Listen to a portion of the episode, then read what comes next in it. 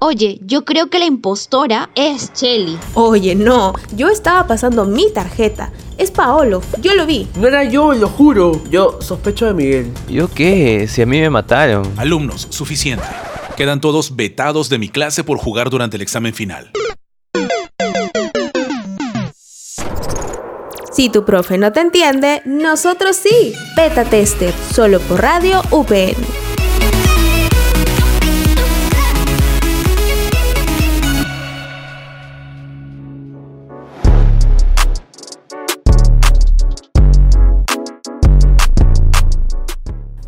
¿Qué tal beta testeros? Nos vuelven a escuchar después de unas pequeñas vacaciones y hoy oficialmente le damos la bienvenida al nuevo año de Radio UPN. Y qué mejor que empezar con un nuevo podcast. Pero no me encuentro sola, me encuentro con Paolo. Hola Paolo, ¿qué tal? ¿Cómo estás? Hola, ¿qué tal Kundalini? Hola a toda la gente de Beta que ha estado esperando este preciso momento, un nuevo episodio como tú misma lo dices. ¡Qué emoción! Y qué chévere poder estar otra vez contigo aquí y con toda la gente aquí escuchándonos. Así es. Y sin más, vamos a darle porque ya vamos a iniciar Beta Tester. Kundalini, hoy vamos a hablar de un tema eh, muy interesante. Y bueno, es posible que la gente eh, más antigua, por así decirlo, los que son viejitos, perdón, eh, se, se sientan un poco identificados con, con este tema. Eh, vamos a hablar un poco acerca de los locales eh, arcade. Lugar que, obviamente, desde mi perspectiva, todo chivolo amaría poder divertirse en estos locales porque tienen una variedad inmensa de videojuegos y podías jugarlo solo por un par de monedas. O sea, te imagínate disfrutar un montón de juegos con, no sé, 5 soles. De hecho, jugabas horas y horas con esa cantidad de dinero. Y es que existe una gran cantidad de historias formadas por estos salones como juegos legendarios como Punk, Pac-Man, Space Invaders, Street Fighter 2, etc. Y es justamente la era dorada de este negocio que lo llevó a la fama a varias compañías de hoy que son muy importantes para el medio como Namco, Nintendo, Capcom, SNK y por supuesto Sega. Lamentablemente el arcade ya no es lo que fue durante sus años de gloria. Sega la compañía más importante de, esta franquicia decidió vender su división dedicada a la gestión de, máquinas recreativas en Japón, abandonando el negocio después de más de 50 años. Así que gente, hoy en Beta hablaremos sobre uno de los debates más comentados por la vieja escuela del gaming. ¿Será este el fin de los locales arcade?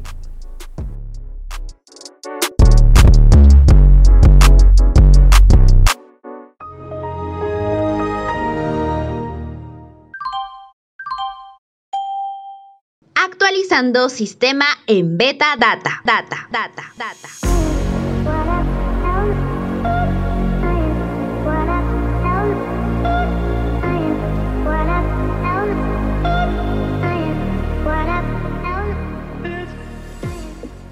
Y a tu pregunta, Paola, la vamos a responder comenzando beta data. Pero antes no podemos debatir eh, sin llegar a una pequeña introducción para los que recién están entrando al mundo del gaming y les interesa este lindo estilo de vida. ¿Quién diría que todo empieza por allá los años 60, verdad? Un montón de tiempo. Como los pinball y las electromecánicas, como las populares máquinas para golpear al topo. Una de estas últimas se encargaría de evolucionar el concepto y acercarlo a lo que luego conocimos como la máquina arcade el Periscope, que era un simulador de submarino donde teníamos que destruir a los buques, se le atribuye a Sega, pese que la desarrolladora fue Namco, quien se encargó de su distribución más allá de los años 66 y se convirtió en uno de sus primeros éxitos. Poco a poco, estas máquinas comenzaron a colocarse en lugares que se frecuentaban como bares, cines, clubes, y debido a las ganancias masivas que reportaban a diario, Diversos empresarios y las mismas fabricantes de estas máquinas vieron el potencial de los locales arcade donde los jugadores tuvieran a su disposición decenas de opciones para poder disfrutar a cambio de un par de monedas, lo cual me parecía una buena idea de negocio.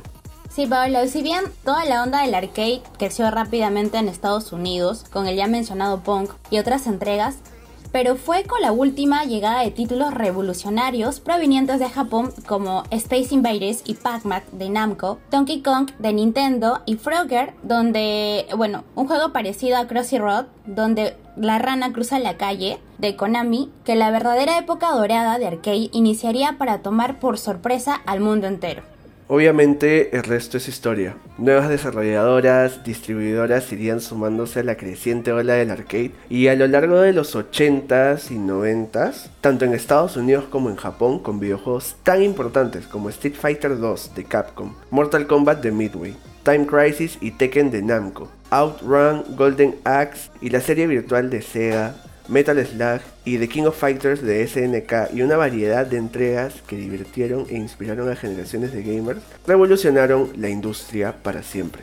Pero la pérdida de fama de estas salas arcade se dio en todo el mundo a medida que los años 2000 avanzaban. Muchos locales tuvieron que cerrar porque cada vez asistían menos personas a jugar y ya no resultaba rentable. Sin embargo, Japón y Estados Unidos aún se resistieron. Y si bien experimentaban el cierre de locales, lo más importante aún se podían encontrar fácilmente. Recordemos, obviamente, que a partir de los años 2000 es donde ya empezaron a salir consolas que podías tener en tu propia casa, lo que vendría a ser eh, el PlayStation. Entonces, obviamente llega a ser una competencia muy alta el hecho de estar tanto tiempo fuera de tu casa cuando puedes tenerlo todo dentro de tu propia casa, lo cual mucha gente empezó a aprovechar y por esto fue que empezó la decadencia. Así es, entonces la compañía tenía más de 50 años haciendo estas máquinas arcade y gestionando locales, por lo que a veces puede resultar complicado cumplir las metas que se proponen cada año, cuando el modelo de negocio no se adapta a la nueva realidad en la que vivimos. La pregunta sería, ¿qué le depara el futuro de la industria del arcade, Paolo? Yo creo que, bueno, definitivamente el negocio del arcade debe cambiar e innovar si deciden seguir en pie. Si bien Sega no va a dejar de fabricar máquinas, otras desarrolladoras como Konami o Capcom pueden usar de ejemplo este caso para reconsiderar su posición en este mercado. El modelo del negocio que tenían las máquinas arcade definitivamente ha cambiado. En lugar de centrarse en crear experiencias totalmente nuevas o franquicias nunca antes vistas, las compañías que aún se dedican a la fabricación de estos dispositivos, como Unis Technology y Raw Thrills, buscan adquirir franquicias para fabricar nuevas máquinas o experiencias que lucren, como Jurassic Park, Halo, Batman y un sinfín de entregas más. Además existen versiones en arcade de títulos para celulares como Fruit Ninja, Candy Crush, Crossy Road, que son juegos actuales muy conocidos. De por sí es mucho más barato fabricar estas máquinas que las antiguas y son mucho más fáciles de mantener. También existen cadenas como Game World que se concentran en ofrecer algo más que solo máquinas recreativas en sus locales para captar a un mayor público y que por supuesto los sistemas que utilizan la tecnología de realidad virtual, que no es tan accesible para el público masivo debido a lo caro que puede llegar a ser. Si ponemos en debate lo que sería el si los locales arcade o el mundo arcade va a desaparecer o no de la actualidad, eh, es algo muy difícil de, de saber. Te lo, te lo pongo en contexto. Yo por mi parte, me gusta mucho lo retro. Me gusta mucho que la moda de, la actualidad sea traer a la vida cosas vintage. Y en este caso los videojuegos. O sea, la palabra remasterización es la que más se ha usado últimamente. Y no solo en juegos que han salido eh, ahora en años pasados, sino estamos hablando de juegos de hace décadas. Entonces, creo que la frase morir para renacer vendría muy bien con o relacionado a arcade. El negocio fue el que devolvió el brillo a la industria de los videojuegos en un periodo complicado, como a mediados de los 80, luego del famoso crash del 83, que la perjudicó por la saturación de títulos de mala calidad que se lanzaban solo para cumplir con la excesiva demanda de aquel entonces. muchas personas querían tantos juegos y tanta variedad de juegos que sacaban cualquier cosa solo para poder vender, por así decirlo, y tener al público feliz. Pero uno, un claro ejemplo, creo, de, de este crash del 83 sería el juego E.T. de Atari, que es considerado uno de los peores juegos lanzados en la historia. Así es, Pablo, pero ya sea por el factor nostalgia o porque aún ven un gran potencial en ella, la industria de las máquinas recreativas ofrece una experiencia que incluso las consolas de videojuegos de vanguardia no nos pueden brindar, y es un espacio totalmente dedicado a disfrutar de este pasatiempo con cientos de máquinas sonando a la vez y donde se puede interactuar con personas que tienen la misma pasión por los videojuegos. Hasta la fecha, este factor humano intrínseco de los salones arcade no se ha podido ser, no ha podido ser replicado por la tecnología y es posible que esto nunca llegue a suceder de la misma manera. Añadiendo un poco a lo que acabas de mencionar, que, sí me parece algo interesante, definitivamente, o sea, resaltar esa, esa frase que acabas de decir de la experiencia, o sea, la experiencia de, de, estas personas que iban a los locales y no solo iban a jugar, o sea, también tenían esa experiencia de poder hablar con gente que tenía el mismo gusto de videojuegos y se ponían a hacer cola. O sea, hay un montón de videos y sé que mucha gente también debe haberlo visto. Donde hasta creo que ha sido recreado en películas. Donde gente, por ejemplo, pone su moneda en la máquina para separar su turno.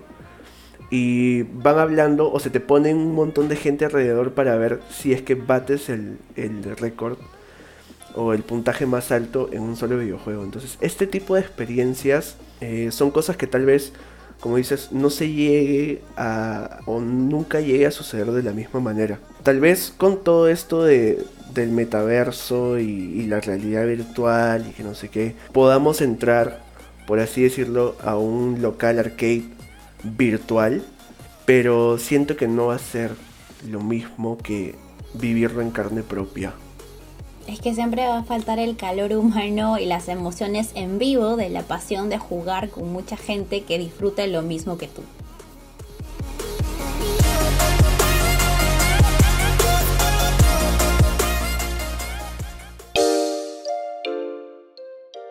Hoy en Beta Tester te presentamos el personaje de la semana. Nolan Bushnell, creador del mítico juego Pong, lanzado el 29 de noviembre de 1972 y su primer prototipo fue montado en un viejo barril de vino. A su vez, creó la cadena de comida Chuck E. Cheese en 1977, cuyo concepto involucra la comida rápida y las máquinas de videojuegos. El 27 de junio de 1972, Nolan Bushnell y Ted Dabney fundaron la compañía Atari con 250 dólares cada uno. Diez años después, Atari se convirtió en una empresa valorizada en 2 mil millones de dólares y todo lo que conocemos hasta ahora.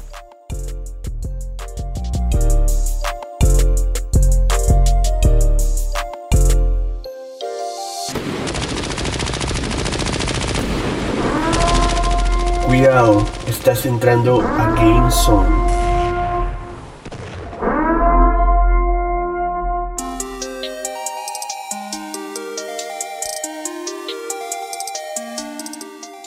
Y ese fue nuestro personaje de la semana y ahora empezamos con una parte muy importante y sobre todo que va de la mano con el tema al cual hemos abordado. Y es que en GameZone te traemos un top 10 de los mejores juegos arcade. Juegos que gracias a la digitalización y la moda de remasterizar juegos siempre podremos llevar en el corazón y también poder jugarlos en algún emulador o quién sabe, ¿no? Si tienes tu máquina arcade, ponte a jugar. Así es, Paolo. Y vamos con el número uno, que es Street Fighter 2 de Capcom en el año 91. Para el número 2 tenemos a Pac-Man de Namco del 80. Para el número 3, Street Fighter 3 de Capcom del 97. Y le sigue Donkey Kong de Nintendo del 81. Y en el número 5 está Metal Slug de Nazca del 96. En el número 6 tenemos a Taken 3 que viene a ser un juego de Namco de 1997. El número 7 son las Tortugas Ninja, Tortugas en el Tiempo, un juego muy bueno de Konami de 1991. El número 8, Mortal Kombat de Midway en 1992. En el número 9 tenemos Space Invaders de Taito en 1978 y por último y no menos importante el número 10 con Marvel vs. Capcom 2 un juego de Capcom que salió en los 2000 y que hasta ahora sigue siendo una leyenda. Y bueno, beta testeros, esto fue todo por hoy, pero volveremos con más, Paolo, ¿verdad? Antes, no se olviden que nos pueden escuchar en la página web y el aplicativo de Radio UPN, así como también en Anchor y Spotify. Así es, un tema muy interesante el de hoy. Nosotros somos Beta Tester, solo por Radio UPN. Conecta contigo.